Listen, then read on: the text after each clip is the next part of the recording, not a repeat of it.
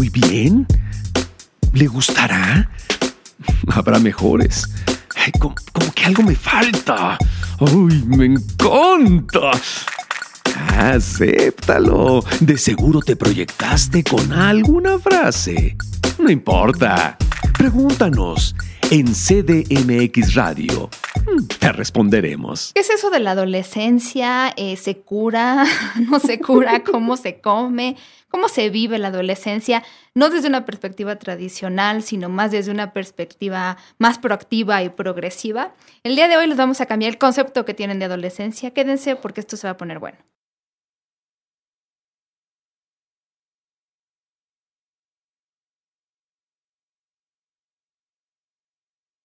Hola, ¿qué tal? Bienvenidos y bienvenidas. Esto es Sexópolis. Hola. Hola. ¿Qué haces, Jonathan? A ver, dime qué haces. Entreteniéndome un rato Ajá, aquí entre páginas de internet para ¿Sabes una cosa? del Tú tema. debes, espérate, tú debes de tener una super habilidad para teclear con una mano, ¿no? Tú eres ¿Para qué que más que la tecleas verdad? con una mano. Ay, le mandamos un saludito al Jordi que hoy estuve con él platicando del sexting. Hay que platicar del sexting un día, pero sí. Oye, pero por supuesto. Oye, y hay que invitarlo un día. Ese, te voy, te voy, te reto, A te ver, reto a una competencia de eh, dobles sentidos con Ah. este hombre. Con Rod Jordi. Sí. No, me da la vuelta. Pero de veras. Intentémoslo. De veras. Intentémoslo. Yo, yo no me cierro a la posibilidad de estar. O sea, hoy fue así como de casi se me salen los ojos. Tiene que sí. venir, tiene Vamos que venir porque además tiene varios libros, Jordi, muy enfocados a la salud. ¿A la sexual adolescencia? Y a la adolescencia, por supuesto. Que Sí. esos temas, híjole. Pero volviendo al teclado Ah. con una mano. Es más, observa y no te vas a dar Ya cuenta entendí de lo por qué cambias aquí. tanto de. Ah, ya entendí por qué no tienes teclado, porque si no, luego el yogurt se cae. Claro, En sí. por supuesto. Puedo, puedo batirlo completo. De hecho, había, había, hay, hay una cuenta en Twitter que me encanta que dice algo así como le cayó mm, yogur a Sí, mi teclado, ya a mi barra espaciadora. Claro. ¿no? Entonces, obviamente todo estaba junto y me llamaba mucho la atención. Decía, ¿por qué el yogur? No entiendo. Era algo que, seguía, que sigo sin entender.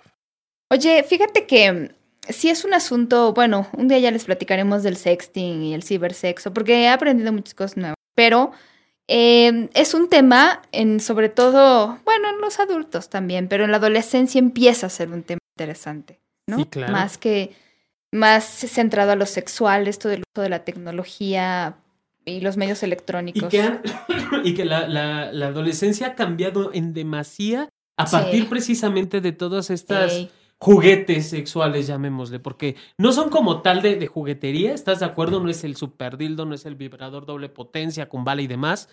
Sin embargo, sí se han convertido en esto del texting, del sexting, sí. de los correos de WhatsApp, de todas estas redes sociales, se han convertido en, en elementos indispensables para la exploración de la sexualidad. No, yo digo, alguna vez les estaba yo diciendo esto de que ahora, justo en este año que estamos haciendo la investigación sobre de dónde obtuviste tu primera información sobre sexualidad, una buena parte de los hombres y de las mujeres dicen que a través del Internet, ¿no? Y además entre los 11, 12 años, me parece que es tarde, pero bueno, yo creo que es la edad en la que ya te puedes empezar a meter y ver cosas. Sí, es un gran, bueno, educador. Pero, Sí, sí, sí. pero sí hay un tema sobre la adolescencia que eh, creo que en lugar de ir mejorando, la visión que a veces tenemos de la adolescencia va empeorando. Entonces, por eso queremos hablar de eso, porque además Jonathan y yo les vamos a compartir como nuestra visión de esta etapa de la vida que conlleva y por qué, eh, vamos, vamos a decir que cómo la tendríamos que ver a partir de ya, ¿no? De este siglo y lo que sigue. Por favor, porque si- este, este, estos programas, Pau, se me hacen de los más entretenidos y de los más informativos, aunque podemos chacotear muchísimo. Dije chacotear muchísimo. No, Chuck. También, bueno, quienes quieran. Porque, digo, mi vida, con, con los no, yo no que te cargas, con la voz que tienes. Hombre. Yo sí, por favor, como no, buenas noches, acá de este lado. algún día, te lo juro, algún día, ya lo decía fuera del aire, voy a cambiar esta parte de mí. Está bien. Pero bueno, No, ¿qué tal? Bueno, no, vamos a ampliarla. ¿Para Sí, por favor. Mejor No, ampliarla. claro. En, el- en este caso, el, el tema de la, de la adolescencia y la sexualidad es de los mitos más grandes que hay, de los miedos más Más grandes de los papás. Eh, Hace poco escuchaba que los adolescentes ya empiezan a tener su, anteriormente todavía en mi generación, en la tuya, Pau, apenas hace unos ayeres, el, el inicio de la vida sexual era alrededor de los 16 ujú. a los 18 años. Ahorita ya bajó hasta los 13. Sí, o sea, hay chavos que, de 13 que tienen relaciones sexuales. Lo que pasa es que cuando yo veo el, el completo de, de, o sea, ya incluyendo adultos y pregunto sobre su primera relación sexual, todavía está un poquito más abajo, pero todavía más o menos promedio 15, 16. Estamos como en, la, en esa Sí, media. pero sí hay de 12 que han tenido relaciones Sí, sexuales. y lo peor 13. es de que muchos de esos chavos siguen que- pensando que pues es como es la primera vez, pues no va a pasar nada. Entonces- Sí, la información es lo que no hay. No hay información, no se habla del tema, pero curiosamente hay mucha información, o, o no, no, no información eh, de educación informal de la sexualidad. Porque hay N cantidad de películas, N cantidad de series, N cantidad de libros, de revistas, que ya te hablan Sí. abiertamente de la sexualidad. Es más, puedes ir caminando en cualquiera de estas calles Pero y ves eh, abiertamente la fíjate sexualidad. que yo incluso platicando con las personas que están estudiando la maestría para ser sexólogos en el IMESEX, les pregunto luego cómo fue que se dieron cuenta de que querían ser sexólogos o cómo lo decidieron y muchos y muchas empiezan a platicarme de los medios de comunicación como un primer contacto con temas relevantes para ellos y ellas sobre sexualidad. Me refiero a no solamente aparato reproductor masculino o aparato reproductor femenino, sino realmente todos los temas que no se tocan en el salón de clases, que no te van a decir tus papás cómo tener mejor orgasmo. Hab- Habrá algunos que sí, pero la mayor parte todavía dan como esta información básica y está bien y falta todavía mucha información, que esa es la que al final están buscando en los medios de comunicación. La verdad, algo que sí sería importante que mencionáramos es que la adolescencia como periodo es distinto, por ejemplo, hablar de los cambios biológicos que se dan en esta etapa de la vida que tiene que ver con la pubertad, que empieza, puede ser desde los nueve años, más o menos, 10 promedio, 11 tal vez, y eh, que empieza, por ejemplo, con los la aparición a lo mejor de vello, empiezan a crecer los pechos, pero todos los cambios psicológicos y sociales que están ligados a esta etapa y que conocemos como adolescencia, la verdad es que eh, ahora la- muchísimos autores están de acuerdo en decir eh, que es algo que hemos creado y que va cambiando con el tiempo. ¿A qué me refiero con esto? Que ahora en la cultura en la que vivimos, la adolescencia es un periodo de preparación para la adultez, pero este tiempo lo va a determinar cada sociedad y de acuerdo, o sea, yo voy a decir, esta persona es adolescente hasta que, ¿no? Tenga tal edad o hasta que logre esto o logre lo otro o que madure de esta manera y entonces va cambiando con cada cultura. Hay culturas en las que la adolescencia simplemente no existe. No existe. Y, sí es como un término nuevo. Es más, hay muchas películas que, que nos hablan de, de finales del siglo XVIII, principios del XIX, en donde vemos que los niños incluso no, no eran juzgados como niños, eran juzgados como adultos. Eran vistos como en algún día crecerán estos adultos chiquitos. Así eran vistos. Y entonces obviamente es allí donde mencionamos que la adolescencia puede que no exista. Eso es un periodo netamente cultural, netamente de un momento y un espacio. Por eso es que ni siquiera en la, en la OMS o en la OPS se han logrado poner de acuerdo en las edades. edades. ¿Sabes que ahora querían? Bueno, hay un autor que ahorita les comentaré, pero se apellida Epstein, Robert Epstein, que admiro mucho en lo par- particular, en lo personal. Y él hablaba de que ahora había esta discusión sobre si cambiarlo y alargarlo hasta los 25 años del periodo de la adolescencia. Pero bueno, en esta invención que tenemos sobre adolescencia, en la cultura en la que nos vivimos y la cercana hasta la nuestra, la verdad es que es una etapa de transición, digamos, hacia la adultez, en donde de repente suele haber más responsabilidades y menos libertades y una presión social muy importante para elegir una carrera, un trabajo, un plan de vida. O sea, está este amigo mío que me acuerdo que decía que alguna vez estaba muy indignado porque le pidió el coche a sus papás para ir a una fiesta, a tomar un café, ¿no? Ajá. Le dijeron que no, que no tenía edad para tomar el coche, ¿no? Pero de repente se les, se les ofrecía un medicamento a las 11 de la noche y le dijeron, ¿por qué no agarras el coche y vas y lo compras, no? Es como que hay un, todavía esta contradicción completa en lo que te dicen que ya puedes ser responsable, pero no eres responsable. O sea, como para las cosas que tal vez a los adultos les convengan, ¿no? ¿Quién sabe? Ya eres grande para unas cosas, pero no eres grande para otras. Eh, de repente, antes de que puedas a lo mejor incluso llegar a los 18 años y poder beber, Que ya no se diga en Estados Unidos que es a los 21, tienes que elegir una carrera, tienes que decidir a qué te vas a dedicar, eh, que es para el resto de tu vida, ¿no? Hay una erotización en, en todos lados, en los medios de comunicación, en lo que se lee, y al mismo tiempo hay mensajes sobre no tenga relaciones sexuales o cuidado con tener relaciones sexuales, o, o solo si amas a la persona, o solo si, ¿no? Y hay como muchos mensajes muy contradictorios para... Sí, sí, sí. No, sobre todo ahora creo que tiene mucho que ver también con, eh, no sé con quién lo platicaba el otro día, pero hay esta idea de eh, tienes que conservarte más joven, pero joven ya no es, ¿no? La juventud de Marilyn Monroe es la juventud de los 16 años, no sé, te tienes que seguir viendo chava, ¿no? Te tienes que seguir viendo inexperta, eh, tener cuerpo de niña, ahora las modelos tienen esa edad cuando modelan, ¿no? 13 empiezan, 14, que todavía ni siquiera están todos los cambios presentes en su cuerpo. Así es. Y te tienes que ver así, ¿no? Ese es el ideal al que se quiere llegar. a donde Y- aspiran. Sí, al, al ser como para siempre adolescente, para que esa belleza juvenil quede contigo. Entonces, sí hay también, por ejemplo, ahorita, porque estas chavitas, eh, y, y lo digo con el, todo el conocimiento, porque conozco a varias, de repente empiezan a modelar esta edad, ni siquiera han tenido su primera menstruación, y ya hay una sexualización de ese cuerpo de 12 años, 13 años. Sí, claro. Entonces está como confuso, ¿no? Porque además no todas estas chavas y chavos quieren tener relaciones sexuales, ¿no? Y entonces hay como de, bueno, ¿cómo debo de ser? Debo de ponerme una minifalda, pero a la vez no debo de tener relaciones sexuales, o no quiero tener relaciones sexuales, pero tengo que parecer sexual. Se hace un súper doble mensaje. Sí, y cañón, porque fíjate, la- las chavas y los chavos con, con esta doble moral, o tienen tanta Sí. moral que se hace doble, llega el momento en donde ya, sí, o sea, están completamente Está perdidas. Están Sí. completamente perdidos, no saben hacia dónde. Y lo peor del caso es de que se van confundiendo dentro de los mismos No, roles confundo, estereotipados. sí. sí, por supuesto. ¿Qué hay que hacer? Exacto. Porque exigen, además, toda la presión social, me viene a la mente, ¿no? Eh, estás en la secundaria, quieres, eh, bueno, 12, 13 años, vas a querer fiesta de 15 o no. Tienes los 15 cuando el novio, tienes el novio cuando te casas. Y a esa casas, edad, ¿qué vas a hacer cuando seas grande? El otro Puta, día sí, sí, estaba viendo una conferencia de un chavo. ah, Ahorita lo busco y se los digo porque realmente eh, ha sido muy famoso. Es un chavo que salió, dejó la escuela, bueno, sus papás, fue decisión de él y de sus padres, Ajá. y eh, se dedica a aprender de otras maneras, no tanto al- con el sistema escolarista. Y él dio una conferencia que los invito a que escuchen, el- no, bueno, el aplomo de este chavo dando una conferencia a miles de personas. Ya quisiera yo tenerlo, los hace reír, los hace conmoverse. Y él hablaba de que, bueno, empieza la conferencia diciendo que los adultos luego le preguntan a los niños de su edad, él tiene 13, ¿qué quieren ser cuando sean grandes? Y esperan respuestas como quiero ser abogado, quiero ser médico, ¿no? Este, o hasta quiero ser astronauta. Pero la verdad es que, dice él, a esta edad pensamos también en otras cosas que queremos, ¿no? A lo mejor queremos ser eh, gamers profesionales o atletas, pero sobre todo nadie nos pregunta si queremos ser felices.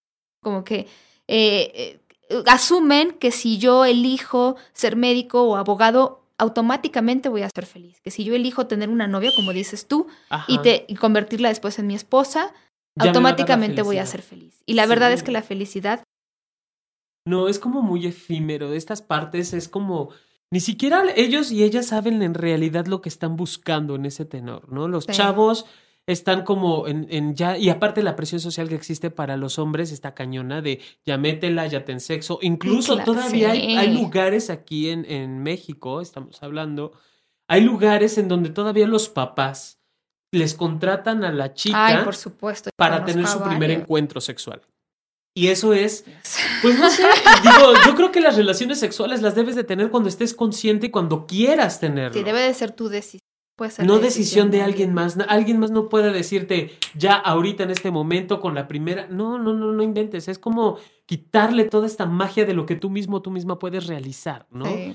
Y todas estas presiones, todas estas cuestiones sociales que vienen impactando, que vienen dando en la torre al crecimiento de la adolescencia, es lo que ya de más grande a los 25, 26 años que te demandan, tienes que verte como de 16, pues Sí, obviamente también tiene su, su contrapeso, ¿no? Es como, híjole, ¿y ahora cómo le hago? ¿Cómo le hago para verme inocente yo, Jonathan, por ejemplo, a mis, a mis ¿Tú te 22? Yo no sé. ¿Cómo le hago para que mi discurso también sea inocente, por ejemplo? Sí. O, sea, O al revés, eso doble de muy sexoso y saber mucho, pero a la vez verte inocente.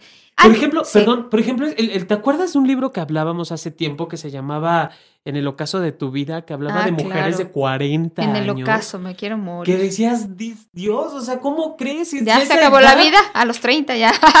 Digo, yo veo ¿Qué a mi tal? madre, casi cumple 60 años la señora, y yo no la veo como una mujer de 60 años. Ni en el ocaso, ¿no? Ya en el está- No la quieres apagar ni ella se quiere apagar. Sí. Así es. Pero fíjate, cómo nosotros de repente estigmatizamos etapas de la vida. L- Los adultos mayores tenemos este estigma de que ya no deben de tener sexualidad, de que ya, ya deben casi casi cerrar la puerta y encerrarse. y en la adolescencia está la idea de que los las adolescentes son pues personas que no son realistas, indecisas, que no escuchan, que no son capaces de negociar, no, no, saben lo que les gusta, no saben lo que les conviene, no pueden tomar buenas decisiones. Y entonces, desde esta perspectiva, fíjate que eh, yo les mencionaba a este autor Robert Epstein, él escribió un libro que se llama Teen, como en adolescente, pero en inglés Teen, T-W-E-N 2.0, y él cuestiona, y hay muchos autores que lo hacen, esta idea de la adolescencia como decir, son estúpidos, ¿no? Porque además, digo, ¿qué tan lejos puedes llegar platicando de sexualidad que papás de repente me dicen, oye, ¿cómo le hablo de sexualidad a mi hijo adolescente, pues siempre les digo, no lo trates como idiota, porque si no se va a comportar como idiota.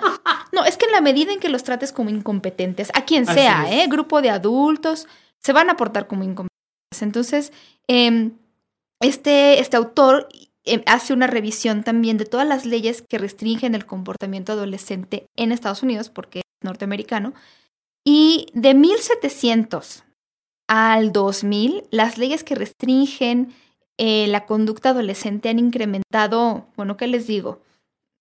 No sé, a ver, déjenme contar. 200% les gusta. O sea, realmente esto que tú decías, Jonathan, antes era como de, bueno, hay una libertad, cierta libertad en la adolescencia, pero sobre todo hay valor de las opiniones por parte de los adultos, que eso puede ser también, eh, ay, no sé, como muy triste. Yo cuando les digo a los padres, trátenlos como personas pensantes, es porque realmente ellos piensan y tienen opiniones y tienen valores y para algunos adultos esos valores simplemente no existen o no son adecuados. Entonces hay que imponerlos de los adultos. Entonces yo te digo a ti, eh, sí, eh, tú no debes de tener relaciones sexuales, tú no debes eh, de, de, querer esto, tú no debes de preguntar esto, tú debes estar en contra de esto y a favor de esto. Y no hay realmente un respeto al, pues, al ser pensante que tienen enfrente. Entonces, si, yo me siento enfrente de un adolescente con todas estas ideas de que va a abrir la boca para decir estupideces, la verdad es que la relación que puede haber ahí simplemente no se va a dar. Porque entonces yo me siento de, se percibe, ¿no? Yo me siento degradada porque tú ya de inicio me estás diciendo, no, tú no sabes, ¿no?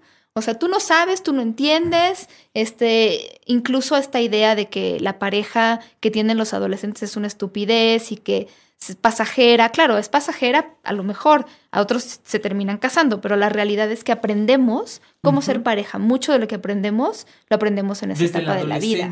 Claro, y que muchas muchas veces ni siquiera se les deja experimentar o es mucha también la presión que hay alrededor y va en contra eh, o, va en, en juxtapuesta en sexos a la mujer, a la adolescente chica, es cierra las piernas y no tengas pareja y no tengas novio o no salgas. Y ahora, este, sobre todo, no ligues, o sea, no, no, des el primer paso, porque las chavas lo están dando y es muy criticado. Es, exacto. Eso a las chavas. Y a los chavos, todo lo contrario. Ten novias todas las que quieras, fájatelas, cógetelas incluso.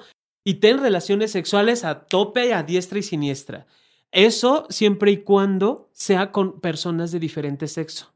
Porque no se consigue ah, siquiera una cuestión. Ah, sí, claro.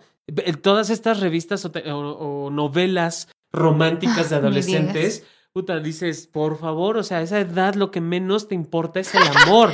Seamos sinceros. lo, primero que quieres es bajar la calentura.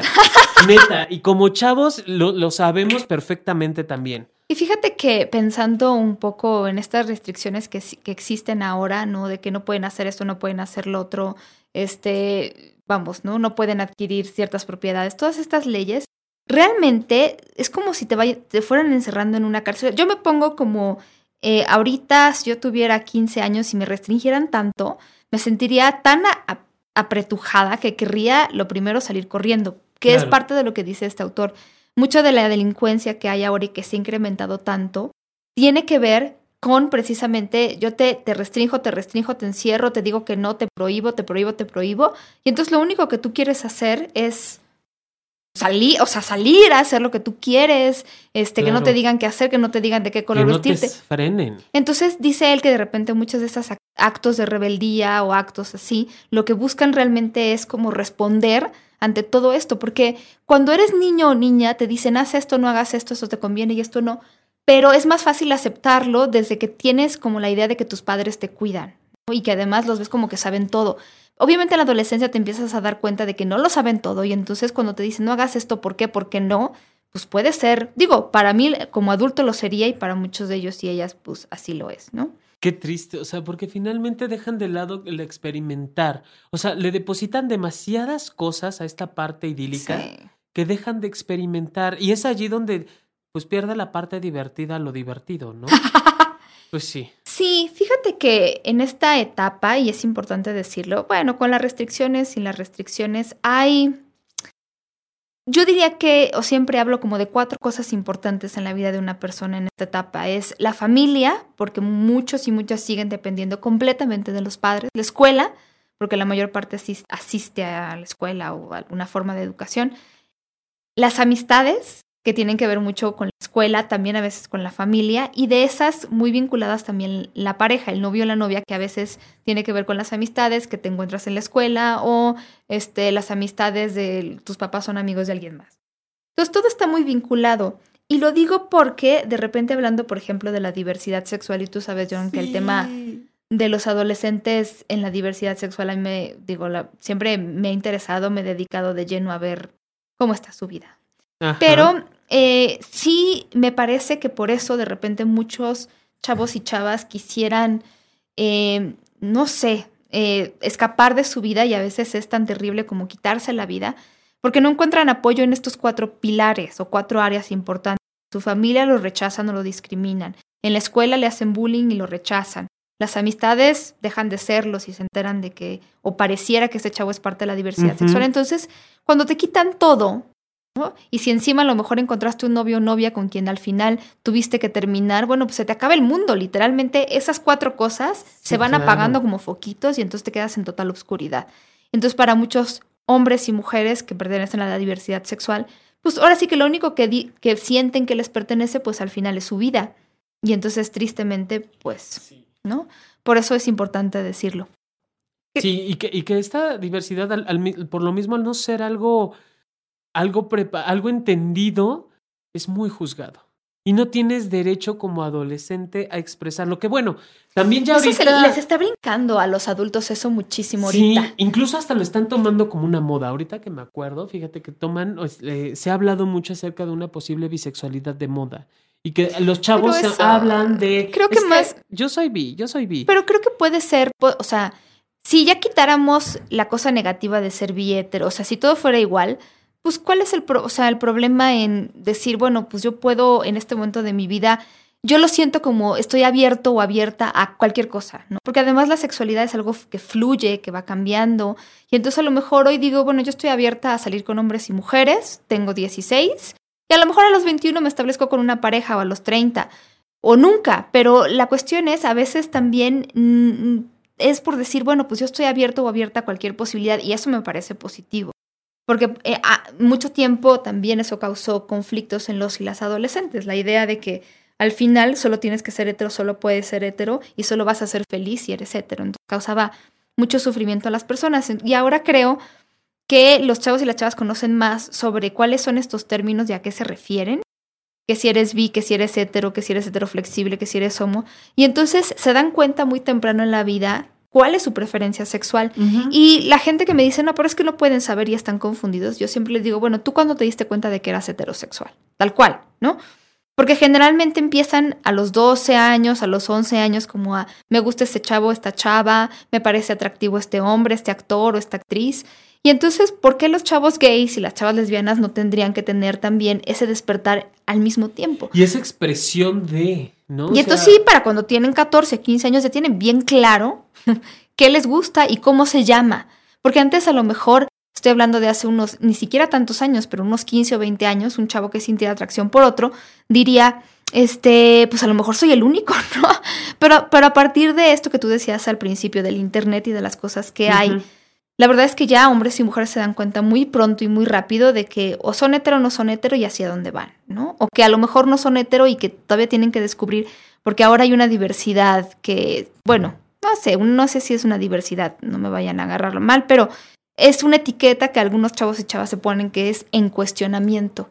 Y el decir estoy en cuestionamiento es No me preguntes ahorita, ni yo quiero saber. Estoy en una etapa en la que voy a probar y decidir y cuando ya deje de estar cuestionándome lo que sea que me estoy cuestionando, pues te diré, ¿no? Porque además hay presión también ahora con esto de la preferencia, porque tú te definas exactamente sobre qué es lo que tú quieres. Sí, sí, sí. Y, en estas preferencias y en todas estas alternativas, bueno, creo que también dentro de la adolescencia, Pau, se, se pueden mandar muchas, muchas, muchos mensajes de apoyo porque también me ha tocado descubrir adolescentes, hombres, mujeres, que deciden abrir su, preferencia sexual y reciben mucho apoyo por parte de sus contemporáneos. Digo, dentro de todo. Y de sus padres, que además son de otra generación. Fíjate que no. De los padres, curiosamente, no lo han recibido, en estos que yo he conocido, no lo han recibido tanto como de sus compañeros de salón incluso. qué bueno. Y eso me parece como, finalmente, como medios de comunicación hemos logrado hacer o hemos logrado conjuntar una gran cantidad de información que, bueno, ya no se ve como algo que pueda afectar la, la, la vida de una persona, esto de hablar de, de, las preferencias. Sin embargo, aún faltan, pero sí, añísimos luz, ¿no? Porque incluso en una encuesta que se realizó el año pasado por parte de CONAPRED, hablaban acerca de que las personas homosexuales siguen viviendo eh, lo que es la, ¿cómo se llama? homofobia, la, discriminación. la discriminación, etcétera. Y cuando hablaban acerca de las personas transexuales, las, los, los y las, las travestis, más enfocada a las mujeres, no aparecen ni siquiera dentro de la tabla. y no aparecen precisamente porque están catalogados como homosexuales. O sea, faltan años luz de información al respecto. No, Pero, pero fíjate, qué bueno que hay, que hay chavos que apoyan a otros chavos. Si no encuentras apoyo en tus padres, lo encontrarás en tus compañeros. Lo ideal es que todo el mundo entienda que pues no vas a matar a nadie y es solamente una manera de vivir, de sentir, de amar, atracción sexual, lo que ustedes quieran. Pero creo que también tiene mucho que ver con esto que estábamos diciendo, la idea de que el adolescente no puede decidir, ¿no?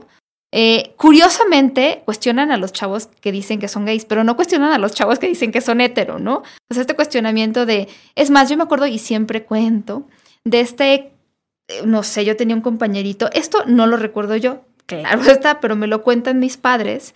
Yo estaba en preescolar y había un compañerito que pues como que me coqueteaba y me decía, ay, la eh, Paulina me gusta y le decía a sus papás, ¿no? Entonces yo decía, bueno, el niño tenía cinco años, cuatro años. Y entonces, ¿por qué nadie le dijo que no eso estaba mal? ¿O por qué nadie le cuestionó? Era como de, ay, pues qué coqueto, se ve que mi hijo va a ser muy noviero. En cambio, un, hombre que haga esto sobre otro hombre, ya quiero ver que le estén aplaudiendo, ¿no? Y, y la verdad es que sí, pensamos que ellos no saben lo que quieren. Y fíjate, hay en este libro de Teen 2.0 de Robert Epstein y en otros sitios de internet se habla mucho de los logros de personas en la adolescencia. Por ejemplo, tú sabes que Louis Braille a los 15 años inventó el abecedario Braille. A los 15 años. No. A Pascal a los 16 años inventó la calculadora, instrumento que hasta la fecha nos ha servido. A Isha Kare de 18 años, ¿sabes qué inventó ella? Y esto fue hace bien poquito. Un cargador para celular que te carga tu celular en 20 segundos. 20 segundos. No es esta chava, la verdad es que es brillante, ¿no? Hay otra chava que se llama Sabdel Hamid Fayyad, de 16 años, que inventó, ella es egipcia, me parece que sí, espero no equivocarme, inventó eh, la manera de convertir el plástico, o sea, las botellas de plástico que ya no usamos, a biocombustible, o sea, un, combustible ecológico. o sea, increíble. Y Picasso fue a los 16 años que hizo su primera exhibición en el café, espero decirlo bien, el Cat Gat. Los cuatro gatos, según entiendo. Oh. No Entonces, realmente es, es interesante saber que muchas de las cosas que hoy conocemos, por ejemplo, Mary Shelley escribió Frankenstein a los 18 años. Muchas de las grandes obras eh, en el arte y en la cultura han sido realizadas por personas muy jóvenes. Y ustedes me dirán, bueno, son personas con una capacidad de inteligencia superior. Sí, pero también eso nos demuestra que esa capacidad puede venir en cualquier etapa de la vida. Hoy se sabe, por ejemplo, que hay una gran diferencia entre, o sea, no es que los adolescentes sean tontos o menos tontos o más inteligentes o menos inteligentes que los adultos, es que hay diferencias, diferentes tipos de inteligencia. Por ejemplo, está la inteligencia fluida. Si ustedes han visto este programa de eh, juegos de mente, juegos mentales, eh, hablan de esto, me acuerdo haber visto un capítulo de la inteligencia fluida, que es más biológica, más basada como en cuestiones cerebrales, y la inteligencia cristalizada, que tiene que ver más con la experiencia y el conocimiento. Entonces, conforme va pasando el tiempo, las personas tenemos menos inteligencia fluida, tenemos menos neuronas, este, la inteligencia ahí se va, ¿no?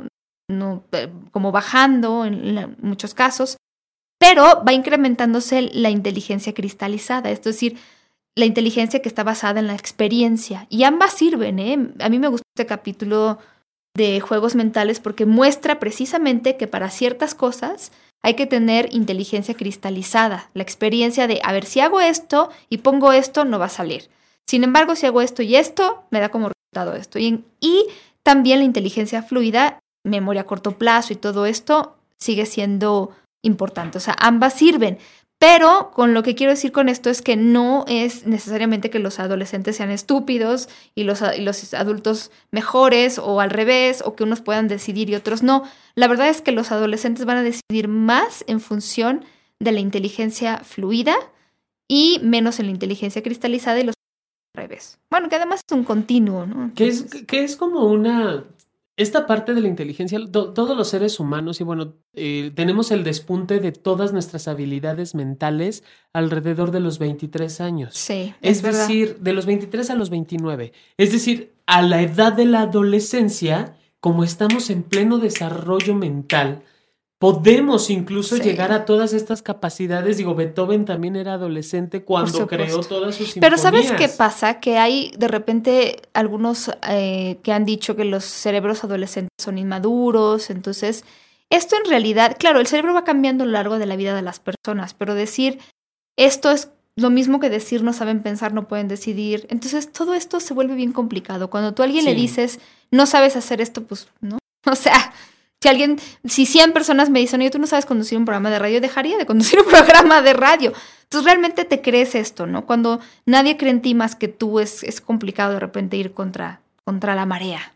Sí, eso, eso es lo más, lo más triste y lo más fuerte porque no dejan de demandarte. Tu familia ah, no, deja claro, de demandarte, los cuates no dejan de estar al pendiente de ti también y de exigir en esta expresión de tu sexualidad. No me viene a la mente mucho también las competencias que tienen los chavos en cuestión de masturbación o en cuestión de hacer pipí. A ver quién la llega más lejos o quién termina más rápido. Ah, bueno, en cuestión de función sexual, la adolescencia es muy buena etapa. Por supuesto. Y que todo es, todas estas prácticas no se, no se pueden dejar de lado y no han dejado de ser como catalogadas o mal vistas. En esto que hablábamos también de la diversidad, si se encuentran dos chavos explorando su sexualidad con juegos sexuales, porque estos ya son netamente juegos sexuales, el impacto que genera y no deja también de estar presente. Pero tú, ¿por qué haces esas cosas? ¿No? La mamá traumada de que ya no sabe qué hacer con el niño que está solo, que está eh, constantemente con su teléfono encerrándose en el baño también. O sea. no habla mi voz de experiencia, lo juro que no. No, la mía sí. no, no, no en el baño, pero en fin, este asunto, por ejemplo, de la sexualidad, que es lo que tú decías al principio, Jonathan, que es la preocupación adulta sobre la sexualidad de los y las adolescentes. Las preocupaciones adultas son muy específicas. No te embaraces, no me salgas con tu domingo 7, no te vayas a infectar de algo por ahí. Y entonces, todo eso, digo, no en vano, muchas veces que a mí me han hablado para dar una conferencia a chavos y chavas, me dicen, Oiga, pero lo que le pedimos es que los asuste mucho para que no tengan sexo, porque ahorita eso es muy malo, no sé, no les estoy inventando, me lo han dicho así, necesitamos que los asusten, necesitamos que les diga todo lo malo que les puede pasar si tienen relaciones sexuales. Bueno, honestamente, les pueden pasar muchas cosas buenas también, pero aquí el asunto es, finalmente informamos muchas veces sobre las cosas que nosotros o pensamos que ellos quieren saber, pero raramente, más bien son las preocupaciones adultas sobre los temas que nosotros queremos que sepan para que nosotros nos ahorremos problemas. Entonces, hay algo que queda bien claro después de muchas investigaciones en mi área, en México y en el mundo, es que la información que se da en la escuela y en la casa no contesta todas sus dudas. Cuando yo les pregunto a los chavos y las chavas cuáles son sus temas de interés, desde luego me dicen, quiero saber dónde está el punto G. Bueno, los que tienen mala ortografía dicen J. Ah, no es cierto, eso mal chiste. Yo luego les enseño el eh, quiero saber este, dónde está el punto P, qué es el sexo anal, qué es el sexo oral. Eso es lo que quieren saber. Lo que, esos temas tabú que por eso van y buscan a los medios de comunicación los temas tabú que no se tratan en casi, incluso en ningún libro. Otra cosa que queda clara es que mucho de la educación que se da sobre sexualidad a los jóvenes está y sigue estando basada en el miedo. No hagas. O si haces, te va a pasar esto. Si haces, me voy a dar cuenta de que ya tuviste relaciones sexuales. Y el miedo nunca ha funcionado en nada, o sea, como motor de actividad y, en general como motivación humana, no es muy buen consejero, porque entonces a través del miedo podemos tomar, o sea, el miedo relacionado a la sexualidad está relacionado justo a la vergüenza y a la culpa. Entonces, al yo no quiero eh, que me cachen que tuve relaciones sexuales porque me da vergüenza, porque yo no debería, y entonces mejor no planeo mis relaciones sexuales, pero cuando en realidad pasa que tengo relaciones sexuales, pues nunca me protegí. Y ya no hay cuidado. Esto me pues recuerda eso de volverlo un tabú es una cosa. Cuando iba a dar temas de, de, de prevención a ITS y VIH y todas estas infecciones de transmisión sexual, lo primero que se quedan sorprendidos es, es que no manches, yo esperaba ver las super imágenes acá de que se te está cayendo a pedazos el Yo no sé qué, esas, esas fotos no sé quién las toma. Digo, mis amigos médicos dicen que sí existe, pero yo creo que ya son gente que dejó pasar el médico, ¿no? Porque ya no tiene una verruga, tiene 1500, ¿no? tiene un árbol en. Ay, no, qué. Las raíces ahí te está saliendo hasta grillos. No, no, y yo sé, digo, es cada vez menos, pero porque muchos cuando nos han escrito de tengo un granito ahí, pues voy a revisártelo, ¿no? Pero un granito, ya de repente esas fotos no sé de dónde. ¿De dónde las sacan? Eh, sí, y que se quedan sorprendidos porque precisamente no, la sexualidad no tiene que dar miedo. La sexualidad está hecha para disfrutarse. Sin embargo, estamos tan condicionados a que si lo hago me va a ir mal, a que si me atrevo a hacerlo, me atrevo a compartirlo, a expresar mi sexualidad, algo malo me va a pasar. Claro. Y, en lugar de decir es un aspecto de tu vida el cual tiene mucho placer, eh, también tiene cuidados, etcétera, ¿no? Y hablaremos de eso, pero sí. Sí, y que está cañón esa parte, ¿no? Porque esto de, de, la, de las respuestas de la sexualidad ante este temor es lo que hace que la gente se clave más en un embarazo que en las infecciones. Exacto. No sé, que no me se embarace mi hija. Pues sí, pero su hija ya tiene BPH, ¿no? ¿Cómo? Entonces no está embarazada, pero no, ¿qué tal? Sí, y que, que ninguno, ninguno alcanza y, y anal, además. lo, que, lo que más me, me llama la atención, Pau, es que cuando les preguntas a los chavos, eh, cuando trabajaba allá en el IMESEX, que me, que me hablaban por teléfono y decían, es que tengo una duda, a ver, dime, es que no sé si mi novia está embarazada. ¿Cuándo, ¿cuándo fue la relación sexual? Es que hasta, no me acuerdo. Ok, ¿cuándo fue su último periodo menstrual? Es que no se acuerdan y yo tampoco. O sea, no tienen ni siquiera esa conciencia. Pues recen muy, no es cierto. ¿En qué momento te cuidaste y yo lo que Pero es lo que es esto, es el miedo, la culpa, la vergüenza de yo no hice, yo no quise, yo no me acordé, nunca fue, no quise, no fue mi intención. Porque en lugar de abrir el tema y decir, hablemos de esto, de las decisiones que puede tomar, de las cosas que puedes elegir o no elegir tener relaciones sexuales con quién, vamos, de los derechos sexuales y reproductivos de las personas, todo eso lo tratamos de tapar, de tapar, de tapar. Entonces, obvio, pues tome lugar la vergüenza. O sea, te, estás sentado, todo eso es como en una cloaca donde la tapa, es, la está pisando el miedo, la vergüenza, la culpa. Todo es, por eso no se acuerdan. Sí, y, puta, lo, más triste de todo esto, Paulina, es que ni siquiera lo tienen registrado. O sea, les preocupa este problema del embarazo. Pero ya después. Pero ya después. Ajá, pero nunca se Pero ¿cuántas personas a mí, te acuerdas que me dijeron en la investigación que alguna vez hice en casi 4.000 adolescentes de la República Mexicana? Muchas veces cuando yo les preguntaba por qué has tenido relaciones sexuales, digo, tengo que decir que muchos me decían yo no quise, otros me decían yo sí elegí, pero algunos me decían la verdad es que pasó, ¿no? Fui a una fiesta y el alcohol y no sé qué. Entonces digo que también pasa con los adultos, sí. Pero aquí el asunto es que de verdad, por ejemplo, la capacidad, otro punto importante en este punto de la sexualidad es los servicios de salud de atención al adolescente son bastante deficientes. Entonces, no es como un adulto que puede ir al doctor y decir, oiga, ¿no? O comprarse la pastilla del día siguiente con su dinero, con su salario, con su quincena, sino también son chavos y chavas que, pues claro, van a ir a pedir un condón y el ejercicio les cuesta críticas, miraditas de las personas que los atienden. Entonces, tampoco hay servicios de salud que los tomen mucho en serio. A mí me han dicho, bueno, yo tengo compañeros que trabajan en estos servicios y nunca quieren atender a los adolescentes. No, y, lo peor del caso es de que cuando quieren entrarle ellos o ellas. Sí, a la responsabilidad. Y que quieren esta parte de ser juzgados, y ya ni siquiera por mi familia, sino por la sociedad. Porque aún los malmiran. Si tú lo, yo, yo, yo hice esa práctica con mis alumnos, con mis alumnos. de mandarlos a, a seguro social, a, a salubridad, a, a instituciones de sector de salud pública.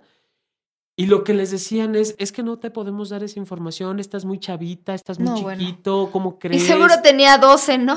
¿Qué tal? Tenían ya, eh, eran de tercero de secundaria, entre Guau, 14, guau, tre- guau. 13, ca- 14, 15 no, años bueno, ¿qué tal? O Y sea- preguntaron nada más porque era tarea, ¿verdad? Sí, por No, pero sí, está cañón. Está. Es terrible que, que vayas a comprar un condón, no lo pidas y te miren mal. Porque además la educación que tenemos sobre sexualidad actualmente está muy genitalizada, es decir, está muy Cañón, referida ¿eh? al rollo de las relaciones sexuales y se olvidan de que la sexualidad son muchas cosas, también es pareja, ¿no? Sí. Me acuerdo de una chava que decía, bueno, pero es que yo quiero que mi mamá hable conmigo y no solo quiero que me diga, ok, ya me sé lo de los pajaritos o bueno, no, literal y no literal, ¿no? Eh, quiero que me diga otras cosas, o sea, yo quiero que mi mamá me diga cómo le hago para saber si un chavo solo me está usando o realmente o solo me usa para el sexo. O sea, e- ellas y ellos quieren tener también otro tipo de información. Pues que Claro. está, está terrible porque entonces si la chava se sienta con su mamá a preguntarle, oye, ¿cómo sé que un chavo solo me quiere para el sexo? O sea, la mamá le va a regañar la pregunta. Pasa. Pero ¿cómo Muchísimo. crees que lo vas a hacer? O sea, y, y- y en esto de que creemos que las relaciones sexuales solo se tienen por amor, obviamente los adolescentes no tienen derecho a amar. Claro. Ese es el mensaje directo y tal cual. Qué fuerte. Que no Eso tienen que acabas derecho a de amar ni a ser es muy amados. fuerte. Muy Cabrón, oye, no manches, o sea, fuerte. ¿cómo crees que no voy a tener, si es, lo, si es de la parte principal, Paulina, de los adolescentes, esta parte del involucrar sus emociones y sus sentimientos, es parte elemental de las relaciones de los y las adolescentes. Fíjate que la pregunta, la gran pregunta que me siguen haciendo es por qué los y las adolescentes siguen embarazándose, hay tantos métodos anticonceptivos, hay tanta información, hay tantos condones, marcas al menos. La respuesta es muy sencilla, la información no basta. La información no basta para que alguien se responsabilice. Siempre lo hemos dicho aquí. Se necesita mezclarla con valores, y no solo me refiero a valores morales, sino los valores como el amor, el placer, el respeto, la confianza y, mejores actitudes hacia la sexualidad. Si no hay asertividad, capacidad de negociación, negociación y autoestima sexual, nadie jamás va a poder aplicar esa información. No. Y esto es algo que va muy de la mano con lo que algún día les volveremos a platicar de la inteligencia sexual. Alguien que tiene inteligencia sexual, tiene información sobre sexualidad, a eso me refiero con inteligencia, tiene autoconocimiento y tiene capacidad de negociación, ya la hizo Sí, joven, adulto, adolescente, lo que ustedes quieran. La inteligencia sexual en ese sentido te dice todo, no solo es la información, también son los valores y las actitudes y en el caso de esta etapa de la vida, el respeto y la confianza que los adultos pongan en los y las adolescentes, porque claramente yo siempre se los digo a los padres, ustedes no van a estar con ellos todo el tiempo, quieren controlarles la vida y no se dan cuenta de que no todo el tiempo pueden estar con ellos, aunque lo quisieran y así lo planearan, estas cosas no van a pasar. Siempre cuento la historia de la tía de mi amiga, ajá. que solo podía ir los... Tenía novio, entonces solo lo podía ver los domingos para ir a misa. Cuando el novio la iba a visitar, pues la podía visitar, pero estaban sentados en la sala y el padre de ella en medio de los dos. Ay, no. Salió embarazada. en algún momento entre el atrio y el confesionario, en algún lugarcillo por ahí, se concibió. concibió. Entonces, yo creo que ahí lo que falta es respeto en, o sea, primero respeto a las decisiones de los jóvenes. Ya sé que estoy pidiendo mucho, pero y la confianza de que van a tomar la decisión adecuada siempre y cuando tengan esta información trabajo con las actitudes. Yo te puedo decir, mira, está esta opción, esta opción, esta opción, pasa esto, te conviene esto, a lo mejor a mí me pasó esto, eh, me gustaría que supieras eso. Y a partir de esa información, el respeto a las decisiones que tomen y la confianza en que van a tomar la mejor decisión para ellos. Porque también, si yo decido por ellos, o sea, el que yo No. incluso le diga a mi hija o a mi hijo, tú no tengas relaciones sexuales hasta que te cases, es una decisión que yo estoy tomando por esa persona. Y esa persona, si se arrepiente de esa decisión, ¿sabes a quién le va a venir a reclamar? A mí. Ah, claro, por supuesto. Y O sea- aquí, yo, y aquí yo diría, ¿a qué edad? Esto ya no para ti, chavo, chava. A ti, mamá, a ti, papá. ¿A qué edad te manoseaste? No, ¿A pues, qué edad claro. conociste tu cuerpo? Y Te voy a si decir te el promedio, gustó. 11 años es el promedio. Ok, y dime si te gustó esa edad o hubieras preferido, porque también hay mujeres, según las investigaciones que has realizado en el 2009, que no conocen la masturbación. Tú Por dime supuesto. si quieres que tu hija llegue a los 29, 30, Sin 35 orgasmos. años sin conocer lo que es un orgasmo. O sea, si Sí. quieres, lo dice sabiamente eh, eh, Neil, precisamente en uno de sus libros, si quieres que la sexualidad de tus hijos sea limpia en su lecho nupcial, no la marques como sucia cuando están en, les- eh, en su habitación. Claro. Entonces la, la sexualidad tiene que ser libia- li- libre y limpia. Y positiva. Nosotros siempre hemos dicho, sobre todo los sexólogos y las en este asunto de las infecciones de transmisión sexual, poner las cosas en negativo, como decía Jonathan, no sirve de tanto como ponerlas en positivo. Yo siempre Así les digo, es. la salud es también sexualmente transmisible. Por supuesto. Si me cuido, te cuido. O sea, ya deja de pensar en todo lo malo de, que te puede pasar y piensa en todo lo positivo que puede ser que tú te cuides y cuides a la persona que amas o que quieres, que estimas, que te gusta. Y digo, finalmente abrirte a las posibilidades de la práctica sexual creo que va a ser siempre lo mejor. No nada más está eh, el, el placer de por medio, está la salud y también está investigado. O sea, querido público, si ustedes creen que nada más nos sentamos a hablar de sexo para hablar y de cómo No, meterla por rico, no. no. Todo lo que hablamos en este Sí, programa tiene un así. fundamento científico. Y si lo necesitan y todo, lo, lo piden porque les mandamos el libro, el, el artículo, lo que ustedes necesiten. Así es. Y entonces, eh, entre más información exista de forma, eh, de información científica de la sexualidad, el Sí. inicio de la vida sexual se prolonga. Se prolonga, por supuesto. La segunda. Mejor negociación, además, en el Por supuesto, porque además previenes abusos sexuales. Por supuesto. Porque aún como adolescentes, aún siendo chavos de la misma edad, aún siendo novios, puede haber abuso sexual. Porque uno de los dos puede que no quiera. Y no nada más las chavas, ¿eh? Ojo papás, ojo mamás. Sí. También los el chavos. chantaje, la violencia sexual. de, pueden ser ¿no? Y no quieres abusados conmigo, eres un putón. Claro, eh, o que no se te para, "Mm, pa macho que te tengo, ¿no? No o sea, manches. también hay formas de agredir al hombre desde su propia sexualidad y eso es abuso. Sí. Entonces, si yo quiero prevenir estas circunstancias, pues desde chavitos les hablo y no les digo que el Sí, pajarito, que la muy pajarita, tarde, la ¿eh? jaula, no. En esta encuesta de este año, del 2014, quiero decirles, llegamos ya muy tarde a la vida de las personas para hablarles de sexualidad. Mucho después de que inician su vida sexual o que les interese el tema de la sexualidad o que se han tocado. Así es. Y obviamente mucho después de la primera menstruación, la primera eyaculación. Yo lo que sí me gustaría dejarles es este concepto nuevo que algunas personas que se han atrevido a cuestionar muchos aspectos de la sexualidad en general eh, manejan sobre la adolescencia, porque el concepto de adolescencia que hemos escuchado y leído en libros durante mucho tiempo y que hace referencia a esta etapa de la vida como una etapa llena de carencias, carencia de información, carencia de madurez, carencia de posibilidades y carencia de sensatez, tiene que cambiar porque eh, yo les decía, en la medida en que los tratemos como incapacitados, van a actuar como incapacitados. O sea, los y las adolescentes son muy capaces de tomar además muchas veces de veras son las decisiones de, de ellos, de entender razones y de adquirir sus propios valores. De verdad, no les, no les impongan porque en la medida en la que un chavo o chava pueda tomar sus propias decisiones, en la medida en la que ellos decidan yo quiero hacer esto o no quiero hacer esto, ese es el momento en el que esa decisión realmente va a resonar en la vida de la persona.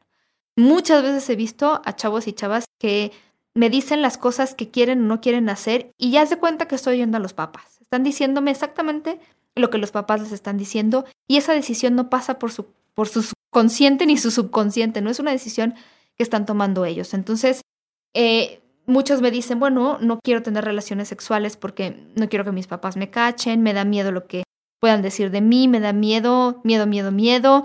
Unos me decían, primero están mis estudios, y yo decía, bueno, pues sí, este, coger Pues y sí. estudiar, no, sí se puede, ¿cómo de que no? Y el día que lo descubran va a ser interesante, ¿verdad?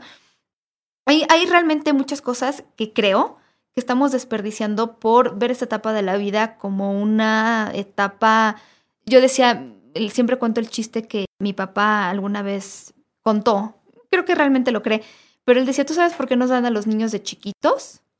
Pues para que no los tiremos una vez, para que nos encariñemos y no los tiremos cuando lleguen a la adolescencia. Entonces, este libro del que yo les he hablado, Teen 2.0 de Robert Epstein, lo que busca es súper criticar, así a nivel muy profundo, el concepto que tenemos de adolescencia. Es un muy buen libro, además es un gran libro en términos de muchas páginas. Y tiene muchas referencias. Creo que es un- una opinión, una voz de alguien que en realidad en la sexología le hemos hecho mucho eco y también en la psicología. De verdad pareciera como que en lugar de abrirnos más a esto, restringimos más en la medida en la que vemos que ellos tienen más opciones. Entonces, a nosotros nos da muchos, muchos nervios, como decía Jonathan, que tengan tanto acceso a todo. Y en esos nervios nos perdemos. y les empezamos a prohibir y les empezamos a decir que son unos insensatos.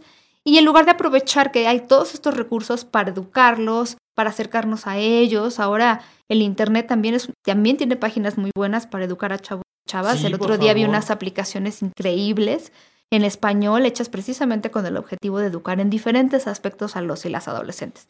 Creo que eh, no es una etapa que tendríamos que ver como, pues ya que, y a ver cómo le hago mientras pasa, sino una etapa en la que hay mucho, mucho positivo también, ¿no? Sí, sí, sí, y que ya, ya es tiempo, Pau, ya. O sea, basta. Pues Tenemos que sí, irnos pero- abriendo, y bueno, también, abriendo posibilidades y opciones. Los chavos en ese sentido, a muchos papás y mamás les dan la vuelta, principalmente en tecnología.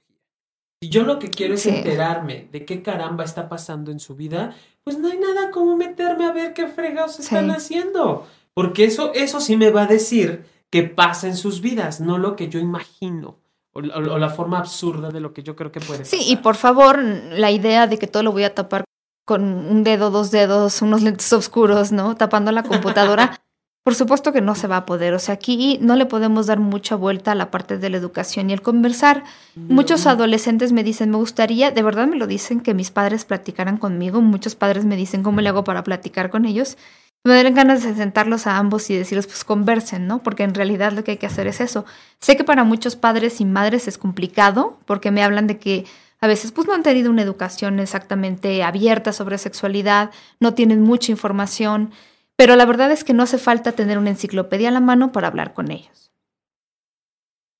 Sí, Sí, entonces definitivamente eh, lo que nosotros podemos transmitirles no solo son conocimientos, ya les decía yo, son nuestras propias ideas, nuestros propios consejos. Entonces, nada de que yo no hablo con mi hijo porque yo eso no lo sé. Y entender, y entender también cuáles son mis miedos, Pau. Porque si no logro captar qué carajo está pasando con mi vida, cuál es mi miedo, cuál es mi temor, es lo que más me angustia en la vida, muy difícilmente voy a poder brindar una educación real. Me voy a quedar desde mis conceptos, desde mis ideas, desde mis perspectivas y no voy a lograr ampli- ampliar los conocimientos ni los conceptos de mi adolescente, ¿no? Entonces sí es como poner atención también en esa parte que si no nos puede comer, nos puede ir de la patada. Sí, hay, hay, fíjate que ahora también nada más quisiera como recalcar esta parte de que hay mucha gente que todavía tiene idea de que los medios de comunicación son una especie de satán, ¿no? Y que todos llaman a la promiscuidad. Pues sí, hay de todo, pero también creo que hay algunas, bueno, este programa que trata como de educar y que todo el mundo lo puede escuchar. No sé si, eh, digo, en algunos lugares luego nos ponían restricciones porque teníamos lenguaje sexualmente explícito. Pero bueno, al final te puedes meter a una página y decir que claro que tienes 18 años, que desde luego que tienes 18 años. y, y, bueno, tampoco, pues en, en, la, en, en el radio te van a pedir tu credencial de lector, ¿no? No. Que por cierto, Sexópolis les quiero platicar que es un programa que pasa todos los lunes a las 9 de la noche y los jueves a las 9 de la noche hay una repetición. Por si nos quieren escuchar dos veces. no, en serio, por si se pierden una y entonces eh, pueden ver, escucharnos eh, en otro momento, en, en- en el jueves a las 9 de la noche. Entonces ahí, Pero mientras los lunes a las 9 nos escuchamos aquí, Paulina. Sí, sí, sí. y eh, nosotros en el Twitter les vamos a ir poniendo cuando haya eh, eh, algún podcast, les vamos a ir recordando, porque sé que también eh, aprecian eso, ¿no? Pero es que me están hablando de cabina y yo no, no me puedo concentrar. Ah. Les vamos a ir diciendo en, en nuestro Twitter de arroba Sexopolis Radio exactamente cuándo están los podcasts ya arriba. Ustedes siempre han confiado en nosotros, no siempre nos- les decimos a tiempo sobre en qué momento están los podcasts para que los escuchen.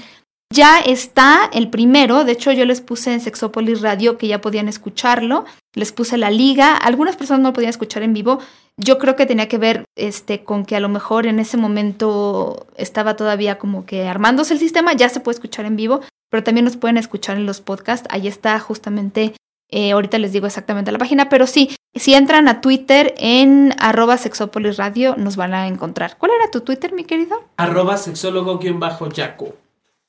Con CK. ¿Y qué te pueden decir? Uy, me pueden decir todo lo que quieran. Invitarme a cenar, invitarme a salir. También podemos estar juntos. No, todo todas las dudas porque también allí en sexólogo-yaco voy pasando información y voy pasando algunos tips de sexualidad, algunos datos curiosos y sobre todo cuando tenemos talleres Pau, que también nos vamos informando allí en, de arroba sí salud integral, que damos talleres de sexualidad, de, de erotismo, de pareja, terapia, todo lo que necesitas también alrededor de la sexualidad. Aparte también del Instituto Mexicano de Sexología, ¿estarás de acuerdo conmigo, Pau? Sí. Y bueno, yo eh, es que estoy un poco confundida sobre las. Quiero decirles de la página, pero bueno, es CDE, es CD, como si fuera CD, ¿no? CD Carlos D de dedo. CDMX Radio, CDMX Radio, ahí les vamos a poner la liga. Los podcasts están en SoundCloud hasta ahorita. CDMX Radio es la radio digital en donde está Sexópolis. Ouch. si le dan clic, los va a llevar. Ahorita yo no tengo un internet que funcione muy bien, pero bueno, estamos transmitiendo desde ahí. Chicos y chicas, se nos acabó el tiempo. Mi querido Jonathan. ¿Cómo crees? No es cierto. Pues te digo, estabas ahí, digo, chacoteando. chacoteando. Nada más paseándome, revisando páginas precisamente de sexualidad. ¿En serio? Sí, claro. Pero si tú ya sabes todo. Sí, pero nunca se deja de aprender. Bueno, recuerden que Sexópolis Radio se transmite por CDMX eh, desde esta cabina hermosa digital del sistema de radio y televisión de la ciudad de México. Muchas gracias por escuchar. Pórtense muy mal, cuídense muy bien y hasta la próxima. Bye. ¿Voy bien? ¿Le gustará? Habrá mejores. como que algo me falta. ¡Uy, me encanta! Acéptalo. De seguro te proyectaste con alguna frase. No importa. Pregúntanos. En CDMX Radio. Mm, te responderemos. Transmite CDMX Radio Digital. Desde sus instalaciones en Izazaga número 89, piso 16 en el centro histórico de la capital de la República Mexicana. Desde la Ciudad de México.